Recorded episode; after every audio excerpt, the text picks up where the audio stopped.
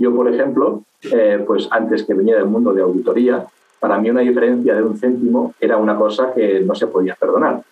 En cambio, ahora mismo, eh, una diferencia de un 10% no es material, porque lo importante es tomar decisiones en tiempo real.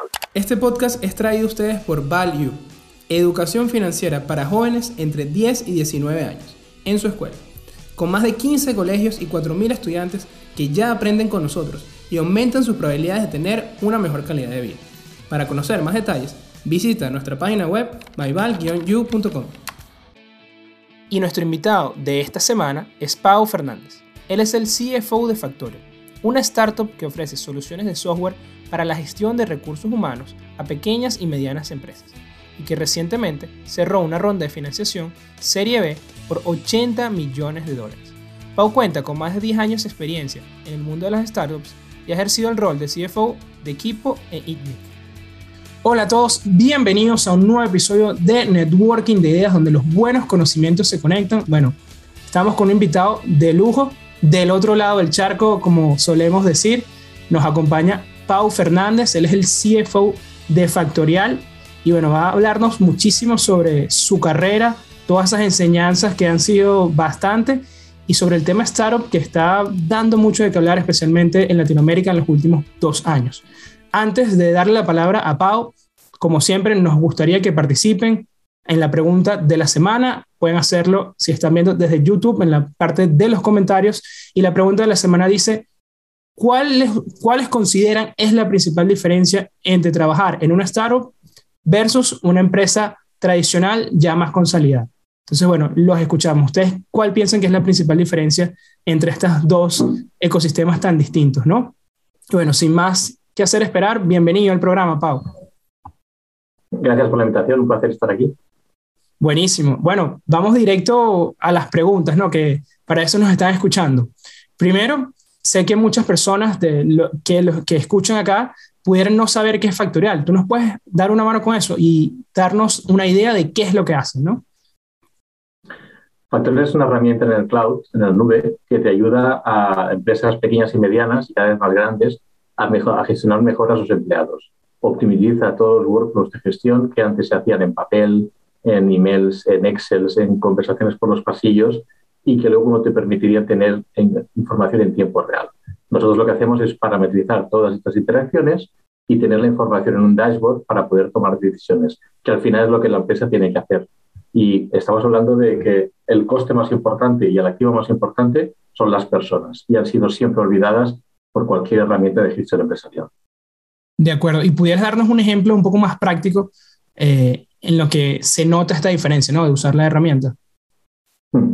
Sí, nosotros nacemos en 2016. Eh, habíamos hecho más de 10 empresas en el ecosistema ITNIC, eh, como Camalún, Kipu y, y, más básicamente vimos que había una gran necesidad a la hora de gestionar las vacaciones. ¿no? Había el típico Excel donde tú tenías que ir apuntándote un palito por cada casilla y esto es algo que hacían todas las empresas, ¿no? porque al final el Excel es la herramienta que usan todas las empresas del mundo. Eso era un dolor de cabeza terrible porque cada vez tenías que rehacer el Excel, tenías, no tenías un workflow de aprobación, se perdía en emails, en conversaciones, en papeles en el cajón de alguien que luego se ponía enfermo y nadie sabía dónde estaba la información.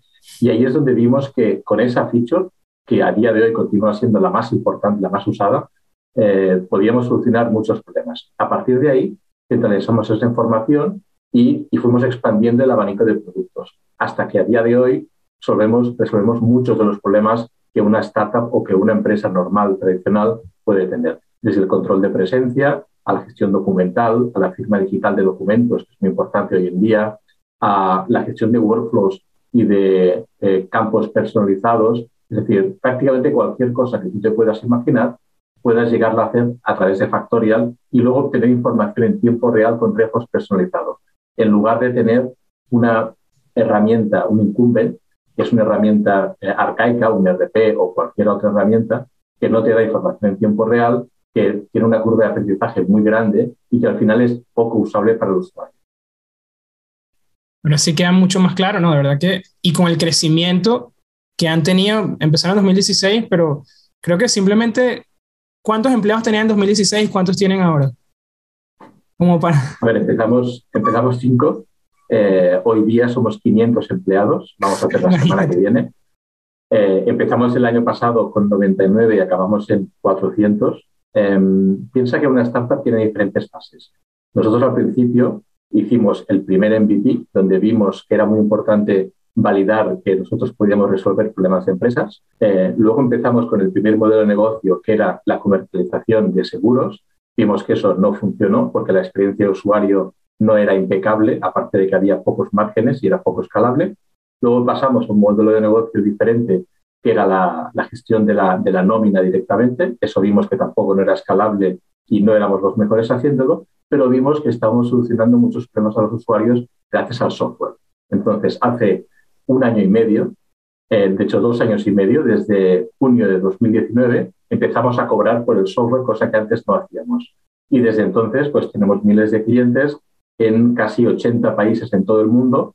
Eh, y ahora mismo ya tenemos tres oficinas en América. Tenemos la de México, que fue la primera, en Brasil, en Sao Paulo, y luego tenemos otra en, en Salt Lake City, en Estados Unidos.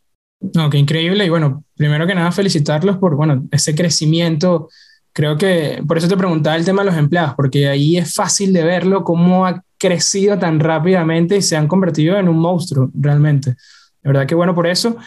Y Pau, cuéntame un poco también sobre tu rol, ¿no? Porque aquí podemos decir el nombre, el CEO, el, el CFO, son nombres que están muy de moda actualmente eh, en los pasillos, como, como estábamos conversando, pero muchas veces las personas no saben de qué se encargan un CFO, un CEO. Entonces yo creo que es importante que, que nos dejes ese detalle, ¿no? ¿Cuál es tu rol como CFO en, en Factorial y, y, tus responsabilidades, ¿no?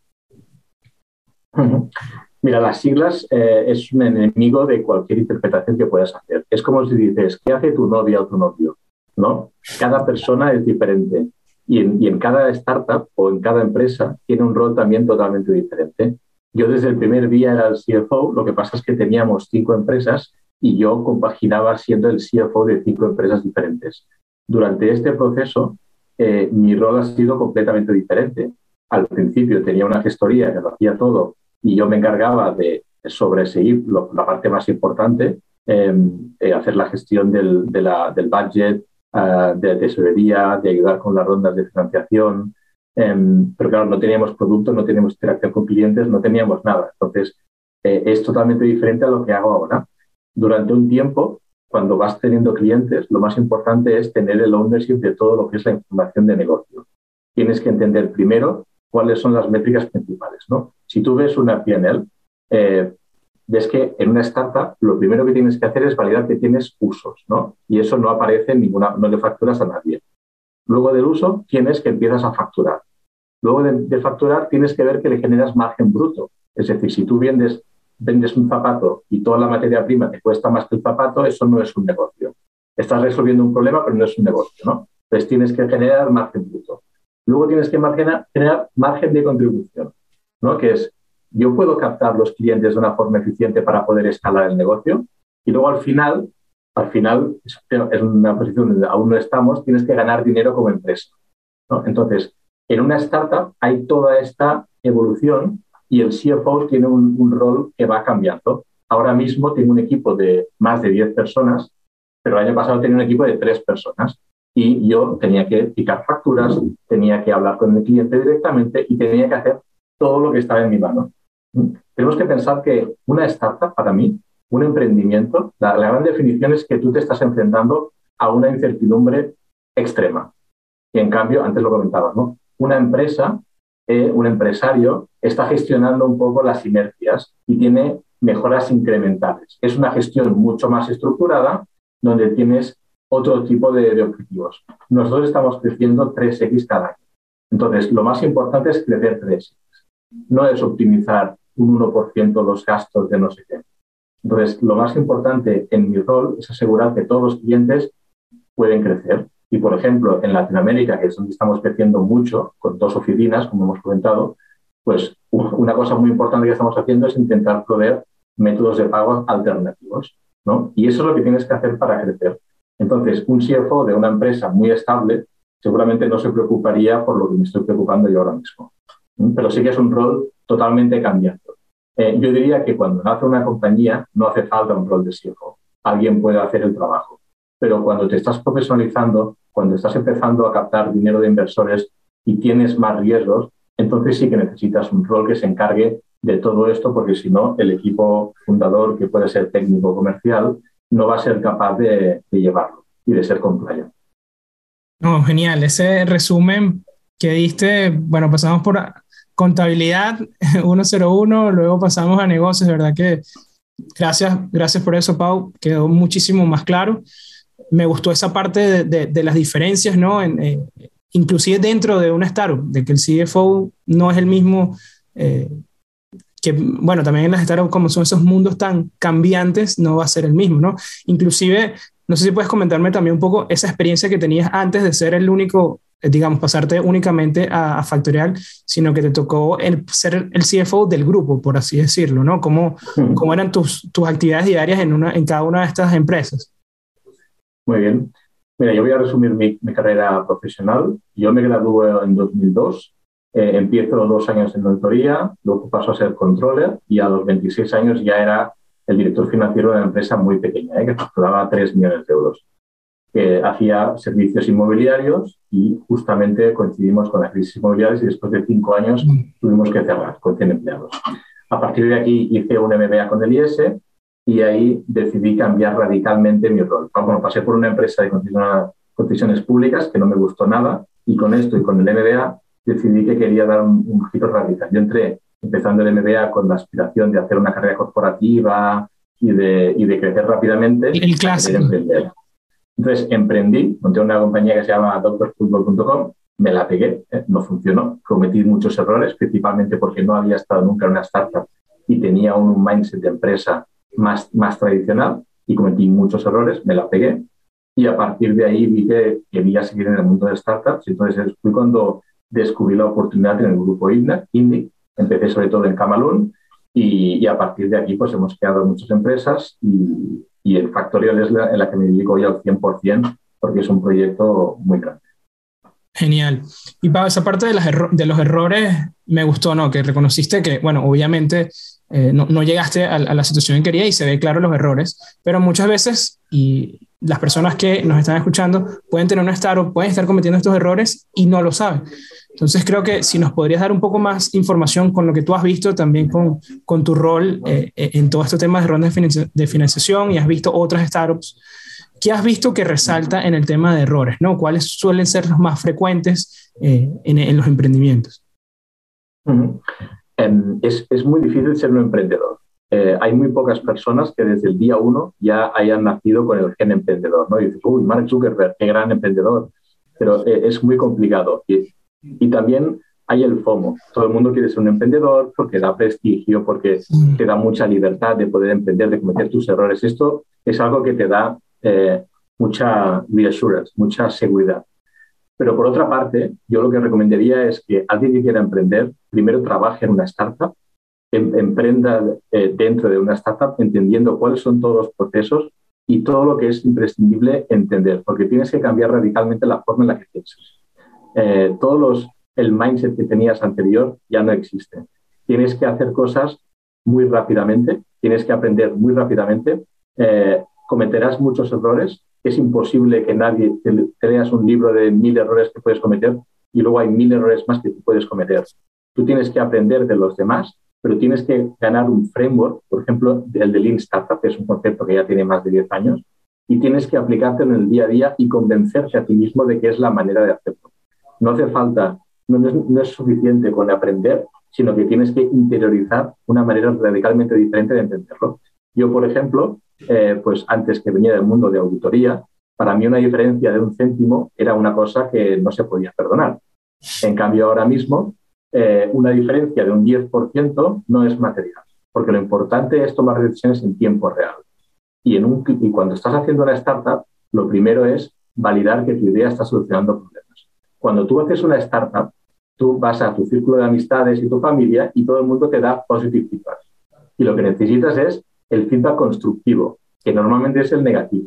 Hasta que alguien te diga, yo voy a poner los datos de mi tarjeta de crédito en tu idea y te voy a comprar cuando tengas el producto, hasta que tengas eso y luego recurrentemente te compra, no tienes nada.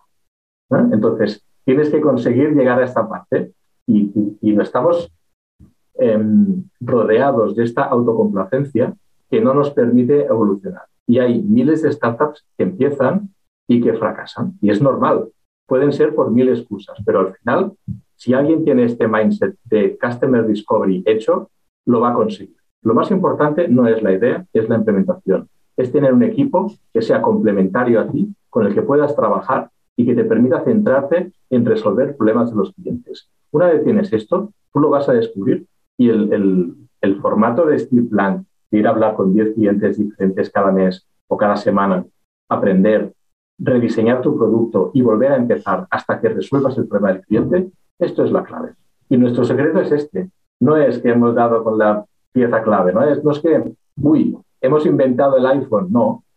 Steve Jobs tuvo la idea del iPhone no porque se le apareció una, es porque pensaba la forma de ayudar al cliente.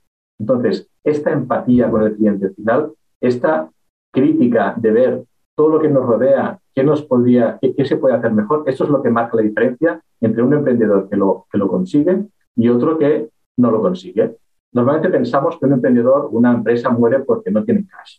Hoy en día hay cash infinito. Y, parece vergonzoso que yo diga esto porque somos una empresa muy bien fondeada, pero hay muchos inversores con mucho dinero que no saben dónde ponerlo. Porque no hay Exacto, no hay, no hay inversiones que den rentabilidad. ¿no? El mercado monetario está como está, los tipos de interés están negativos, ahora eh, los stocks están que ya veremos, y las startups es, son un, mercado que ha crecido mucho en, en, los últimos años. ¿no? Vemos que ahora mismo Salesforce que es un SaaS como nosotros, más o menos, eh, ya les gustaría, vale más que Nike. ¿no? Y tú ves las, las principales empresas en el mundo y todas están haciendo algo en SaaS. Entonces, esto es por alguna razón, porque tiene mucho más recorrido. ¿eh? Lo que le diría a cada uno es que intente descubrir los problemas que ven en su día a día y ven si pueden extrapolarlos a otros clientes. Mi problema cuando hice la startup es que resolví mis problemas, pero no eran aplicables Exacto, no eran aplicables a otras compañías que estaban dispuestas a pagar. O como mínimo no me dio tiempo de demostrarlo. Y eso es lo que hice mal.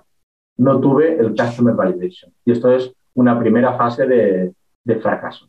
Entonces, le recomendaría todo primero, eh, trabajar en una startup, aprender al máximo, y eso también os va a permitir conocer a mucha gente que tenga ese mismo espíritu.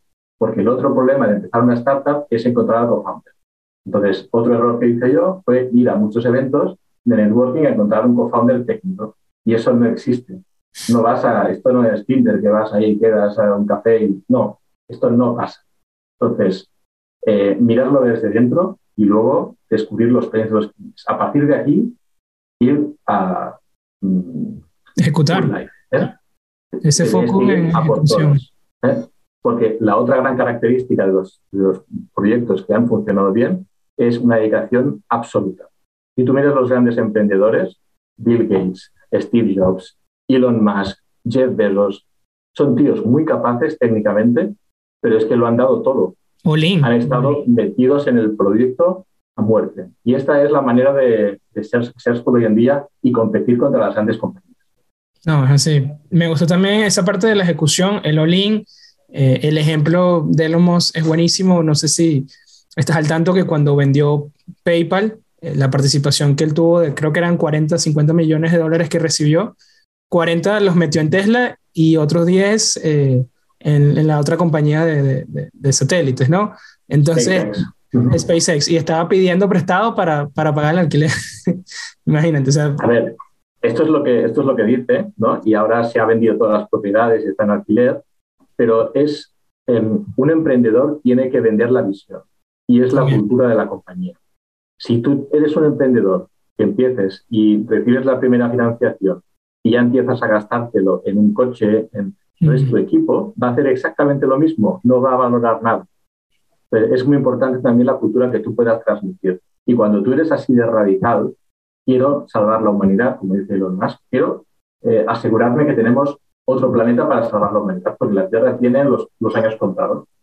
Pues ya está. Entonces todo el mundo lo tiene clarísimo. No es una vanidad. Cuando un emprendedor te dice, mi objetivo es hacer una empresa para venderla en cinco años, eso es un mal señal. yo quiero hacer una empresa para solucionar el problema del cliente. Y luego todo lo demás va a venir. Eso está bien. Eso es una bandera rojísima, esa que, que mencionabas. No, pero, pero es así, de verdad que esos errores son muy frecuentes, los vemos. El tema de la validación positiva, no puedo resaltar qué tan importante es eso. Inclusive yo a veces he pecado de cuando hay que ser honestos, a veces alguien te quiere pedir la opinión y, y te enfocas en simplemente decirle lo bueno y no terminas, no, no, es no ser honesto, pero no terminas de dar toda la información que, que sería importante porque creo que es una calle de dos sentidos, ¿no? Uno a veces siente que la persona no está preparada como para, para decirle, ¿no? Lo que, lo que, no lo que quiere escuchar, sino lo que necesita escuchar. Entonces, ese es un tema bastante complicado. El tema de Steve Jobs. Es un problema de educación. Sí. Sobre todo en, en, nosotros que somos latinos eh, y nos gusta caer bien a todo el mundo, eh, sí. tenemos la tendencia a dar positive feedback.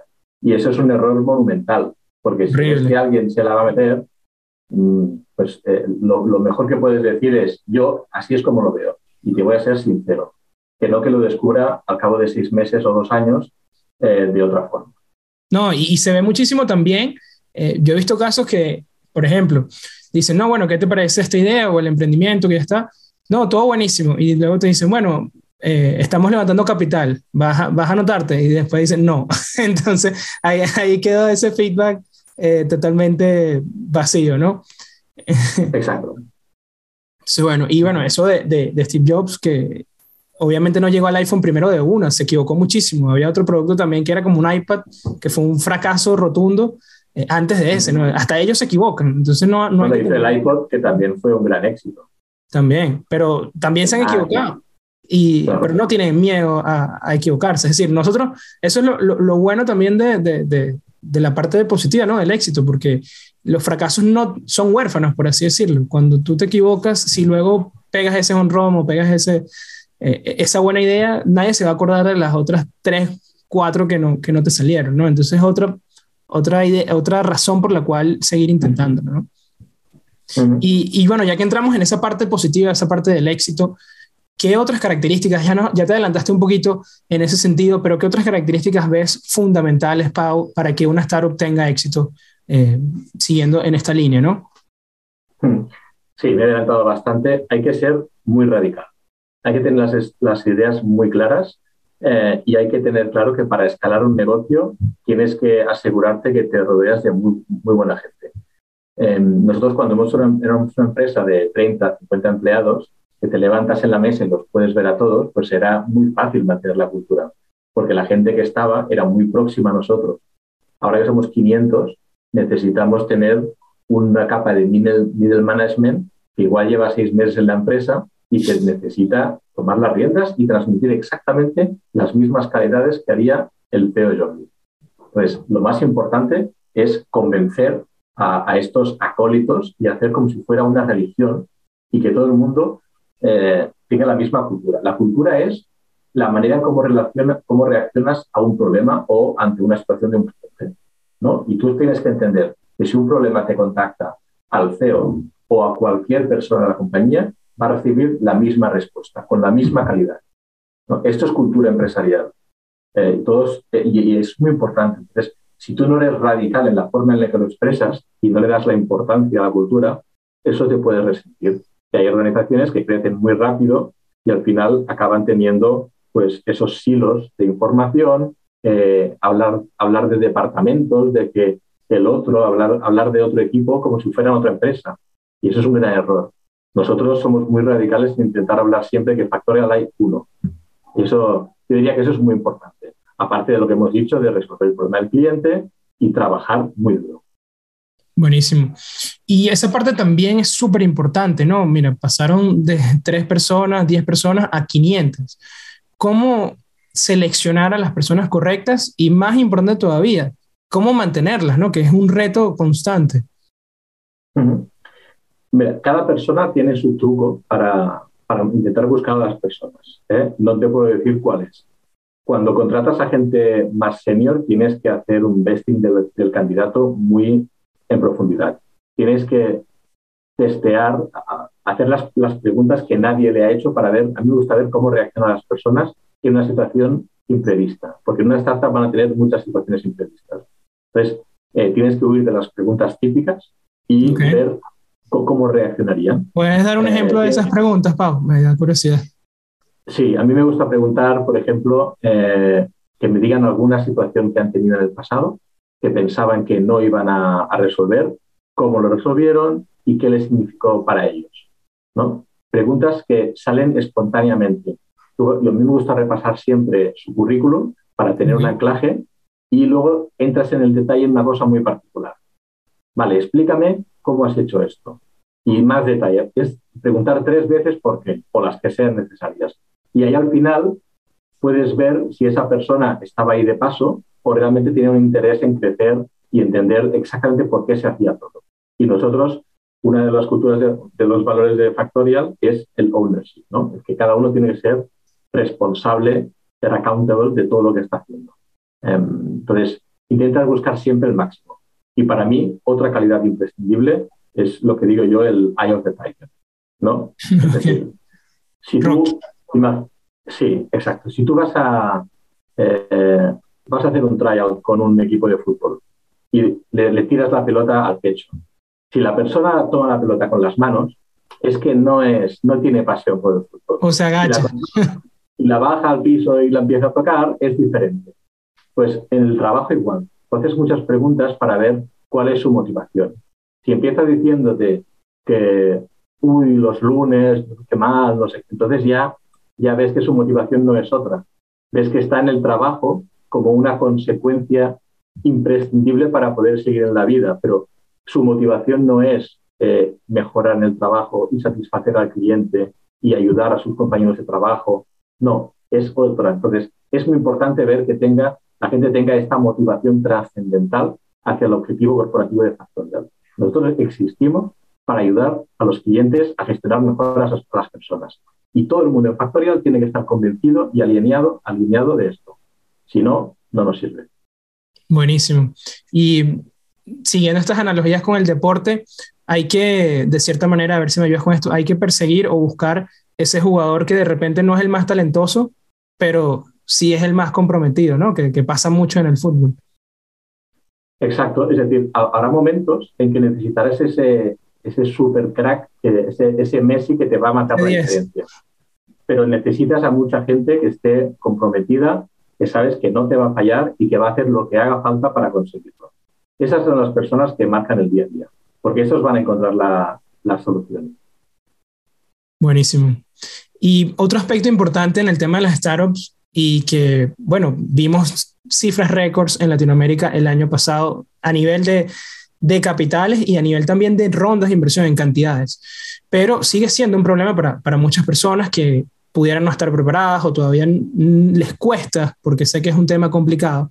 Así que de verdad que nos ayudarías mucho dando tus recomendaciones para que las startups puedan conseguir eh, financiamiento y también que has visto, que sé que te ha tocado como cierta manera ese rol de ángel inversor, ver eh, qué, qué, tips o qué consejos hacer en esos momentos, ¿no? Cuando ya el, el emprendedor, el fundador consigue una oportunidad para hacer el pitch, ¿qué, qué consejos puedes darle también? Ya una vez consigue el pitch y también antes, ¿no? A ver, eh, desconozco eh, todo el ecosistema emprendedor e inversor en LATAM. Eh, sí que sé que hay, ha habido muchas compañías unicornios. conozco muchos argentinos sobre todo. Em, lo, que hay que hacer siempre es diferenciar cuál es el rol del inversor y el, y el rol del emprendedor. La gran diferencia es que un inversor tiene mucho dinero y no tiene tiempo. Y en cambio el emprendedor tiene tiempo es limitado y no tiene dinero. Entonces, cuando tú vas a buscar capital, lo que tienes que hacer es convencer que vas a sacar el máximo provecho de su dinero, que puede confiar en ti, como si lo estuviera haciendo él mismo prácticamente, o mejor. Eso es lo primero que hay que hacer. Eh, no sé si hay muchos VCs o Business Angels en LATAM, pero lo que sí que estamos viendo es que en España, por ejemplo, hace cinco años tenías que ir a Silicon Valley, tenías que hacer el flip, incorporarte en Estados Unidos, ir a buscar inversores. Hemos visto que está cambiando. Cuando hay éxito de compañías en, cada mercado, esto te genera una serie de emprendedores que tienen el dinero y tienen el know-how de haber escalado esas compañías. Es lo que tiene sobre todo el ecosistema en Estados Unidos. Hoy día hemos levantado rondas con inversores americanos. La última eh, con Tiger Global, que se ha hecho directamente todo por Skype, por, Skype, por Zoom. no, es, no es necesario ni tener una empresa en Estados Unidos ni siquiera desplazarte. los americanos saben que hay muchos negocios que van a surgir por todo el mundo. ¿no? Hoy en día eh, ya se está demostrando que se puede descentralizar, porque el conocimiento eh, ya está más disponible en cualquier formato. Hay muchos emprendedores, muchos casos de éxitos en todo el mundo. Entonces, una empresa de LATAM puede ir a levantar capital a Europa, en Estados Unidos o hasta en Asia, porque en China, evidentemente, hay mucho dinero y pueden invertir. Lo que es más importante es detectar exactamente qué tipo de, inversor quieres ponerte en tu cap table, porque es un compañero de viaje eh, para todo el viaje. Es muy difícil luego sacar un inversor cuando lo tienes. Tienes que hacerte un mapa de, quién, es este compañero de viaje que necesitas y luego ir a buscarlo directamente y luego, hacer la estrategia.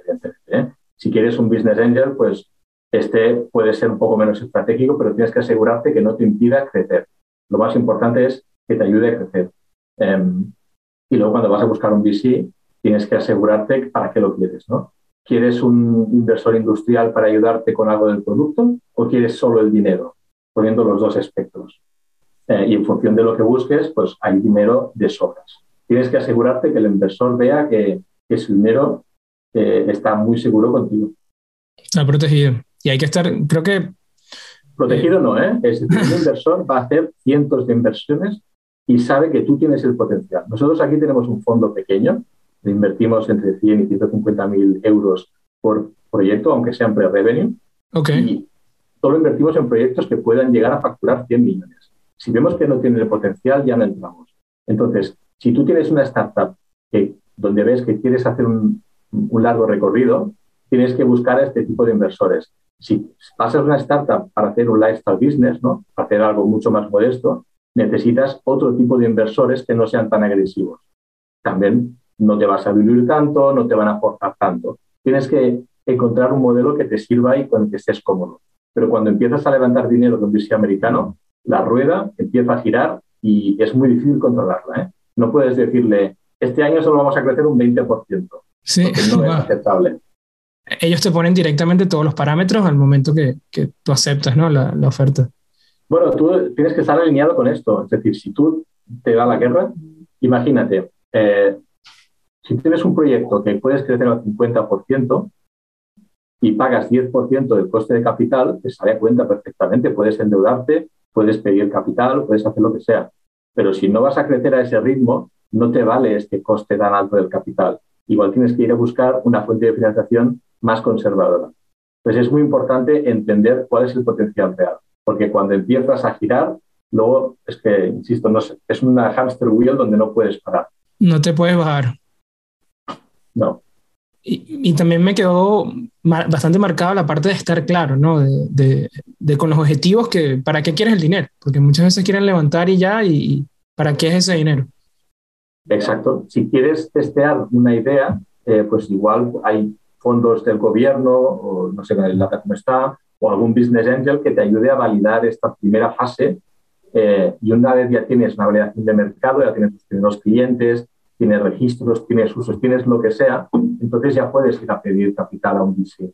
Hoy en día, con un, con un poco de métricas ya puedes levantar capital de forma considerable. Pero tienes que tener claro que el VC no es para testear el producto. Una vez metes al VC es porque tienes bastante claro hacia dónde va tu idea de negocio. Ya. Bueno, es una oportunidad prácticamente única, ¿no? Comparado con tiempos anteriores, prácticamente era imposible conseguir. Imposible conseguir. Sí, sí. Si vemos ahora mismo cómo está el mercado, eh, el año pasado Dow Jones, Nasdaq, pues eh, puede dar un margen de un 30% anual, que está muy bien. Sí, el S&P estaba, estaba flat. En cambio, los fondos de inversión van como un tío, eh, porque cuando cuando tienen retornos inmensos y ven que todas las grandes compañías de SaaS, por ejemplo, los, primeros 25 stocks públicos de SaaS tuvieron un retorno del 179%. Imagínate. esto mm, hay, hay, hay, mucha, hay mucho por hacer. Hay muchos pains. Tú cada día entras en una compañía o vas por la calle y ves tantas cosas que se pueden hacer mejor. Pues los emprendedores tienen mil oportunidades para hacer las cosas en cualquiera de estas soluciones que, que necesitamos. Y en Latinoamérica especialmente, demasiadas necesidades, demasiadas oportunidades. En Latinoamérica seguramente hay una ventaja y es que eh, es un mercado muy difícil de atacar por una empresa americana o europea. Los americanos están muy acostumbrados a tener un mercado local muy grande, con, muy unificado, muy uniforme, y en ir a LATAM, que es eh, una cultura diferente, con mucha regulación, con mucha inseguridad jurídica, ¿no? que, que te tengo eh, a decir que en Venezuela, eh, países como Argentina, eh, que, están pasando un cambio brutal, eh, pues es una gran oportunidad para hacer negocios muy fuertes y que cuando los países se recuperen o se abran o hagan los pasos vas a tener una fuerte consolidación. Y hay muchas empresas que han conseguido hacer grandes unicornios en LATAM gracias a esto, porque es un mercado local donde una empresa en cualquier país de Latinoamérica puede crecer a un, a un mercado potencial de 650 millones de, de habitantes. Y eso es muy fuerte, es el doble de Estados Unidos. Así. Sí, ¿no? Eh, hay, como, el de Brasil y México, bueno, gigantesco. Claro, Brasil, 200 eh, millones de habitantes. Eh, México, 130 creo que eran. Claro, estos, estos mercados, aunque tengan un poder adquisitivo menor, van a terminar consumiendo y van a terminar haciendo muchas cosas. Es una oportunidad brutal. Nosotros lo hemos visto así y por eso estamos invirtiendo muy fuerte en, en LATAM. Qué bueno, de verdad que sí. Y Pau, para esas personas que de repente no tienen la posibilidad de convertirse en emprendedores directamente, pero sí quisieran trabajar en una startup, como tú mencionabas que era uno de los consejos antes de arrancar como fundador, si es posible, ¿no? Eh, ¿Qué podríamos hacer o qué, qué herramientas podemos usar para seleccionar esa startup correcta? ¿no? Porque no, no es trabajar en una startup porque sí, ¿no? Hay que, hay que seleccionar eh, donde realmente podamos crecer? Mira, el proceso de búsqueda de empleo, como toda la vida, es un proceso de compra, no de venta. Nosotros cometimos el error de hacer nuestro currículum, nuestra página de LinkedIn y entrar en una entrevista como si nos fuéramos a vender. Sí. siempre hay, hay que vender, pero la mejor manera de vender es comprar. Entonces, es muy importante hacer las preguntas adecuadas. Cuando un emprendedor busca a alguien para ir eh, con ellos en el camino, lo que busca es alguien que tiene esta misma inquietud, que haga las preguntas que le permita descubrir cuál es el camino. Porque en una startup está todo por hacer, absolutamente todo. Nosotros eh, hemos hecho mucho trabajo en cinco años, pero es que nos queda un trabajo infinito. Eh, entonces, lo más importante es encontrar a alguien que pueda descubrir cuál es la mejor cosa para hacer en los siguientes días. Nosotros tenemos mil cosas por hacer. Tenemos que, podemos hacer 10 o 20, y son muchas, pero tenemos que saber exactamente dónde vamos a poner nuestro interés. Pues tienes que demostrarle eso al emprendedor. De acuerdo. Es también estar alineado con, con la visión ¿no? de, de, de, la empresa. De, si es un sector, porque de repente ves que es una idea buena, que puede crecer, pero puede ser simplemente que a ti no te guste desarrollar esa idea o simplemente no te gusta ese mercado, ¿no? Mm. Por supuesto, eh, tienes que demostrar la pasión también para, y, hacer preguntas que den a ver al interlocutor que primero te has documentado, que has hecho los deberes, y segundo que tienes mucha inquietud para ver cómo podemos, cuál es el siguiente paso. Eso a mí, cuando yo veo algo en un candidato, eh, lo ficho directamente. De acuerdo. No, y saber que también, eh, especialmente en Latinoamérica, por bueno, las situaciones complicadas, a veces nos dejamos llevar simplemente por, por quién da el salario más alto, ¿no? Y no necesariamente esa es la elección correcta. Claro, eso es, eh, y más el salario cuando se puede devaluar. Eh, hay una cosa que te llevas para toda la vida y que no puedes cambiar. Y es que tú puedes cobrar el salario o tú puedes cobrar en un salario emocional o intelectual que se puede llamar, que es toda la experiencia que has tenido. Y ya no llamo de poner un logo en tu currículum, no, mira, he trabajado para Tesla, para Google, no. Estoy hablando del aprendizaje, de cómo te va a hacer mejor, tu capacidad para reaccionar mejor a retos futuros, tu ambición. Si tú estás en una empresa en la que no estás contento durante muchos años, vas a acabar siendo peor persona. Eh, no vas a estar contento contigo mismo eh, y, todo esto te va a afectar. Nosotros siempre vemos que eh, hay tres motivadores importantes por los cuales tú puedes estar contento, motivado en una compañía. El primero es porque puedes aprender, puedes seguir evolucionando. sabes que dentro de un año, por el hecho de estar en esa compañía, vas a ser mucho mejor de lo que eres este año. Y no desde una supremacía, como quieras llamarlo, porque tú vas a, vas a evolucionar mucho más como individuo, porque estarás pensando, estarás mejorando, estarás aprendiendo. El otro es porque tienes impacto. ¿no? Cuando tú estás en una empresa y ves que tienes externalidades, donde estás ayudando, no estás haciendo algo que no tiene ningún impacto, estás haciendo algo realmente relevante, eso es muy motivador. Y luego el tercero es que lo tienes que pasar bien. Si no te lo pasas bien en una compañía, no vas a aguantar. Si tú vas a, y cada vez que te levantas por la mañana estás esperando a las 6 o las 7 de la tarde cuando vuelvas a casa, va a ser muy duro aguantar el día. Entonces, yo quiero gente que esté con los tres motivadores a tope. Y esto es lo que buscas. Entonces, si no estás cómodo en un puesto de trabajo, sea una startup o sea lo que sea, tienes que buscar otra cosa porque si no, vas a estar muy, muy infeliz. Es así, va, a ser, va a serte fácil ser miserable. Y disculpa seleccionar una palabra tan, tan fuerte, pero... Totalmente. Pero es así. Y bueno, Pau, es momento de dar un giro radical. Aquí te voy a dar una pregunta un poco fuera del mundo del emprendimiento, pero seguimos en el mundo empresarial. Y eh, es algo que nos dio mucha curiosidad y sabemos que tienes los conocimientos para responderla y dar tu opinión. Vale la, destacar esta observación, ¿no? que es tu opinión. ¿Qué, opinas de, desde el punto de vista de negocios, ¿no? Ojo, de la gestión empresarial y financiera del Barcelona en los últimos años? Fútbol Club Barcelona en los últimos años. Muy bien. A ver, hemos, hemos tenido muchos problemas. El primero fue que entró una junta directiva que tenía otros motivos que se pensaban que eran gran, grandes gestores y tienes que entender cuando tú estás gestionando un tipo de entidad que es una empresa al uso o cuando es una entidad que depende de un espectáculo y de una comunidad. El, el, tiene más de 100.000 socios y tiene millones, es el club más seguido en, de redes sociales en todo el mundo. Entonces, ¿qué genera todo esto? pues tienes una identificación. Tienes el escudo, los colores, pero también tienes una forma de jugar, tienes unos valores, tienes, eh, tienes que respetar estos valores siempre. Entonces, cuando llegaron esta gente, que ya estás viendo que no me gustaron para nada, eh, lo que hicieron fue poner Qatar en la camiseta. ¿no? Qatar es una dictadura. Entonces, cuando tú empiezas a hacer cosas que nunca habías hecho de esta forma, estás traicionando todos tus valores. Y cuando hablan, antes hablamos de la cultura, cuando empiezas a tomar estas decisiones puramente eh, tácticas y no estratégicas, toda tu organización se viene abajo, porque no le puedes pedir a todo el mundo que esté motivado cuando tú eres el primero que no estás cumpliendo con tu deber. ¿no? Entonces tú empiezas por cosas que parecen tonterías. El Barcelona hace 20 años no tenía publicidad en la camiseta y todos los clubes de Europa la tenían, pero por valores podías mantenerlo. Eh, siempre habíamos tenido muchos jugadores creados en la, en la masía, como Messi, Xavi, Iniesta, etc. Y entonces luego empezamos a fichar jugadores carísimos, como Coutinho, Dembélé, Griezmann, entre los cuatro, entre los tres han costado 400 millones de euros y al final hemos terminado regalándolos a todos. Luego también tienes un equipo y la única forma de retenerlo es pagándole el mejor salario del mundo. ¿No? Eh, pagábamos un 20% más que cualquier otro equipo del mundo.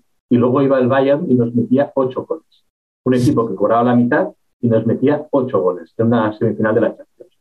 ¿Y esto por qué es? Porque estás traicionando tus, tus valores. Te piensas que lo puedes controlar todo con dinero y, entonces ahí es cuando pierdes cualquier efectividad. Te, te conviertes en mercenarios. Haces el día a día en función de la cuenta de resultados y no de tu pasión trascendente por solucionar el problema del cliente, por jugar mejor al fútbol. Eh, habían actuaciones como, por ejemplo, cambiar jugadores cambiamos el portero suplente por el portero de Valencia y les Neto para mejorar los números. ¿no? Y, y, entonces, cuando tú tomas decisiones que afectan en el terreno deportivo por un tema económico, te estás matando. Y como esta, mil cosas, aparte de delitos fiscales, donde se autoinculparon por un delito de 5,5 millones de euros, eh, espiaban a otros directivos, eh, pagaban a empresas para que eh, hicieran campañas negativas en las redes sociales contra el capitán de tu equipo, por ejemplo. Es decir, cuando tú haces todas estas cosas, dentro de una organización, ¿quién se puede sentir identificado con esto? Y conviertes el mejor equipo del mundo con la excelencia futbolística, con la mejor generación de futbolistas de toda la historia y con unos valores éticos y morales intachables, y te conviertes en un equipo de mercenarios sin rumbo, que no saben a lo que juegan y que todos van por dinero. Entonces, ese es, el, es un gran caso del, del fracaso que representó, de todo lo que tenías y todo lo que eres. Va a ser un caso de estudio, sin duda. Va a ser un caso de estudio por lo bueno y por lo malo. ahora, ahora hay la gran oportunidad, no solo porque hemos conseguido echar a esta gente, de hecho yo eh, fue el que llevé la operación para hacer una moción de, censura para echarlos y conseguimos echarlos, que si no se iban. Pero ahora es el momento perfecto, porque cuando tú has tocado fondo, espero que hayamos tocado fondo, es cuando puedes cambiarlo todo. Y ese es el momento para hacer otra vez las, las cosas de otra manera. Empezar de cero, remotivando a la gente. Es una startup lo que tenemos en tema, ¿no? Cuando toca fondo solo queda mejorar. Eh, no hay de otra. Lo grave de esta situación, Pau, y, con esto cierro mi opinión respecto al tema, es que estas personas inclusive dieron clases de negocios en Harvard, ¿no? de cómo, cómo hacer negocios. Esto es lo que... Yo vi un artículo que decía que había un caso de estudio. Lo que pasa es que una cosa es que el caso de estudio se haya hecho. El Barça funcionó así porque había durante muchos, muchas décadas había una forma de trabajo en todo el fútbol base donde todo el mundo jugaba igual tenía la misma cultura. Tenía, Los managers todos jugaban igual. Y esto se lo cargaron. Y, veías una, una, compañía que facturaba mil millones de euros, que era el club que facturaba más del mundo, pero que tenía un net income de un 0,1%. Ganaba un millón. Entonces, el objetivo no tiene que ser facturar mucho, no tiene que ser mover mucho dinero. Si tú eres un negocio, tienes que ir a ganar dinero a largo plazo tú puede ser que entiendas que ahora a corto plazo no lo vas a ganar y por eso necesitas financiarte con alguien, como por ejemplo un business, como hacemos nosotros. Pero tienes que tener muy claro cuál es tu endgame, dónde vas a ganar el, el, mercado y que vas a ser rentable. Porque si no, nos engañamos con negocios que no aportan nada. Así. Bueno, y hablando de cosas más positivas, Pau, voy a hacerte una pregunta un poco más eh, alegre, por así decirlo, y es, ¿Qué persona viene a tu mente cuando escuchas la palabra exitoso? ¿no? Eh, yo veo a Elon Musk, para mí es la referencia en lo que está haciendo. Eh, éxito quiere decir que estás consiguiendo cambiar el mundo y hacerte rico al mismo momento. Que para mí son, son dos cosas que son muy complicadas porque históricamente hacer un proyecto con externalidades positivas era, era muy difícil a nivel empresarial. Hoy en día se puede conseguir. ¿Eh? Em, entonces, yo lo veo como eh, que es alguien que está cambiando el mundo, que está cambiando la manera en la que muchos piensan y que ah, genera también mucha antipatía. ¿Por qué? Porque en este, este, mundo, hay mucha envidia ¿no? y, le ven todo lo malo. Eh, es que es muy particular también, eso es lo que pasa. Es muy particular, pero es, su manera de ser y se hace rico con bitcoins y sí, manipula y hace lo que quieras. Pero este tipo de emprendedores son los que cambian porque cuando todo el sector automotriz estaba haciendo unos vehículos que eran ineficientes, él ha conseguido cambiarlo radicalmente. Y con eh, hacer baterías para el hogar y permitir el autoconsumo, esto es un cambio radical, que no nos podemos ni imaginar el impacto que va a llegar a tener. Entonces, eh, para mí este tipo de emprendedores son fundamentales y Jeff Bezos igual. ¿eh? Alguien que estuvo en su startup perdiendo dinero durante más de 10 años y diciendo, y vamos a perder más dinero, pero vamos a solucionar problemas. Y hoy en día es algo tradicional en el día a día. Eh, nosotros no podemos vivir, no sé cómo está en Venezuela, eh, pero, pero aquí eh, ha cambiado la forma en la que consumimos. Para mí esto es éxito, cambiar la forma en la que la gente opera en el día a día. De acuerdo con eso, 100%, a pesar de que, bueno, como te digo, son pueden ser personalidades particulares, eh, es lo que llaman game changer. Han cambiado completamente el juego, eh, la forma en la que vivimos, las cosas que hacemos.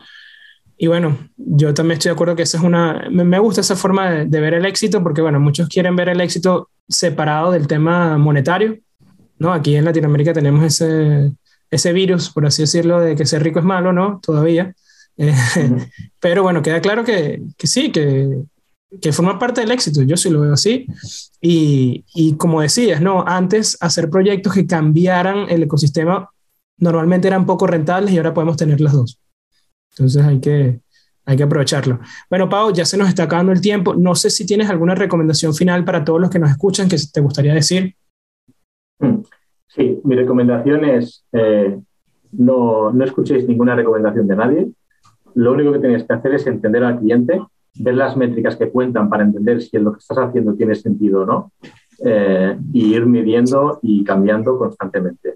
Eh, no tengáis miedo a tomar decisiones duras si es, la que, si, es, si es que estáis convencidos de hacerlas. Si estás haciendo algo donde no estás al 100%, no lo hagáis. Buenísimo. Y es momento de pasar al dato de la semana. Y el dato de la semana es, ¿sabías que los fundadores de una startup pueden pasar hasta el 40% de su tiempo en tareas no generadoras de ingresos, como pueden ser contrataciones, el manejo de nómina y otras actividades administrativas?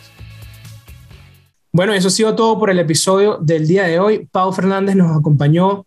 De verdad que he aprendido muchísimo hablando de un tema que me apasiona.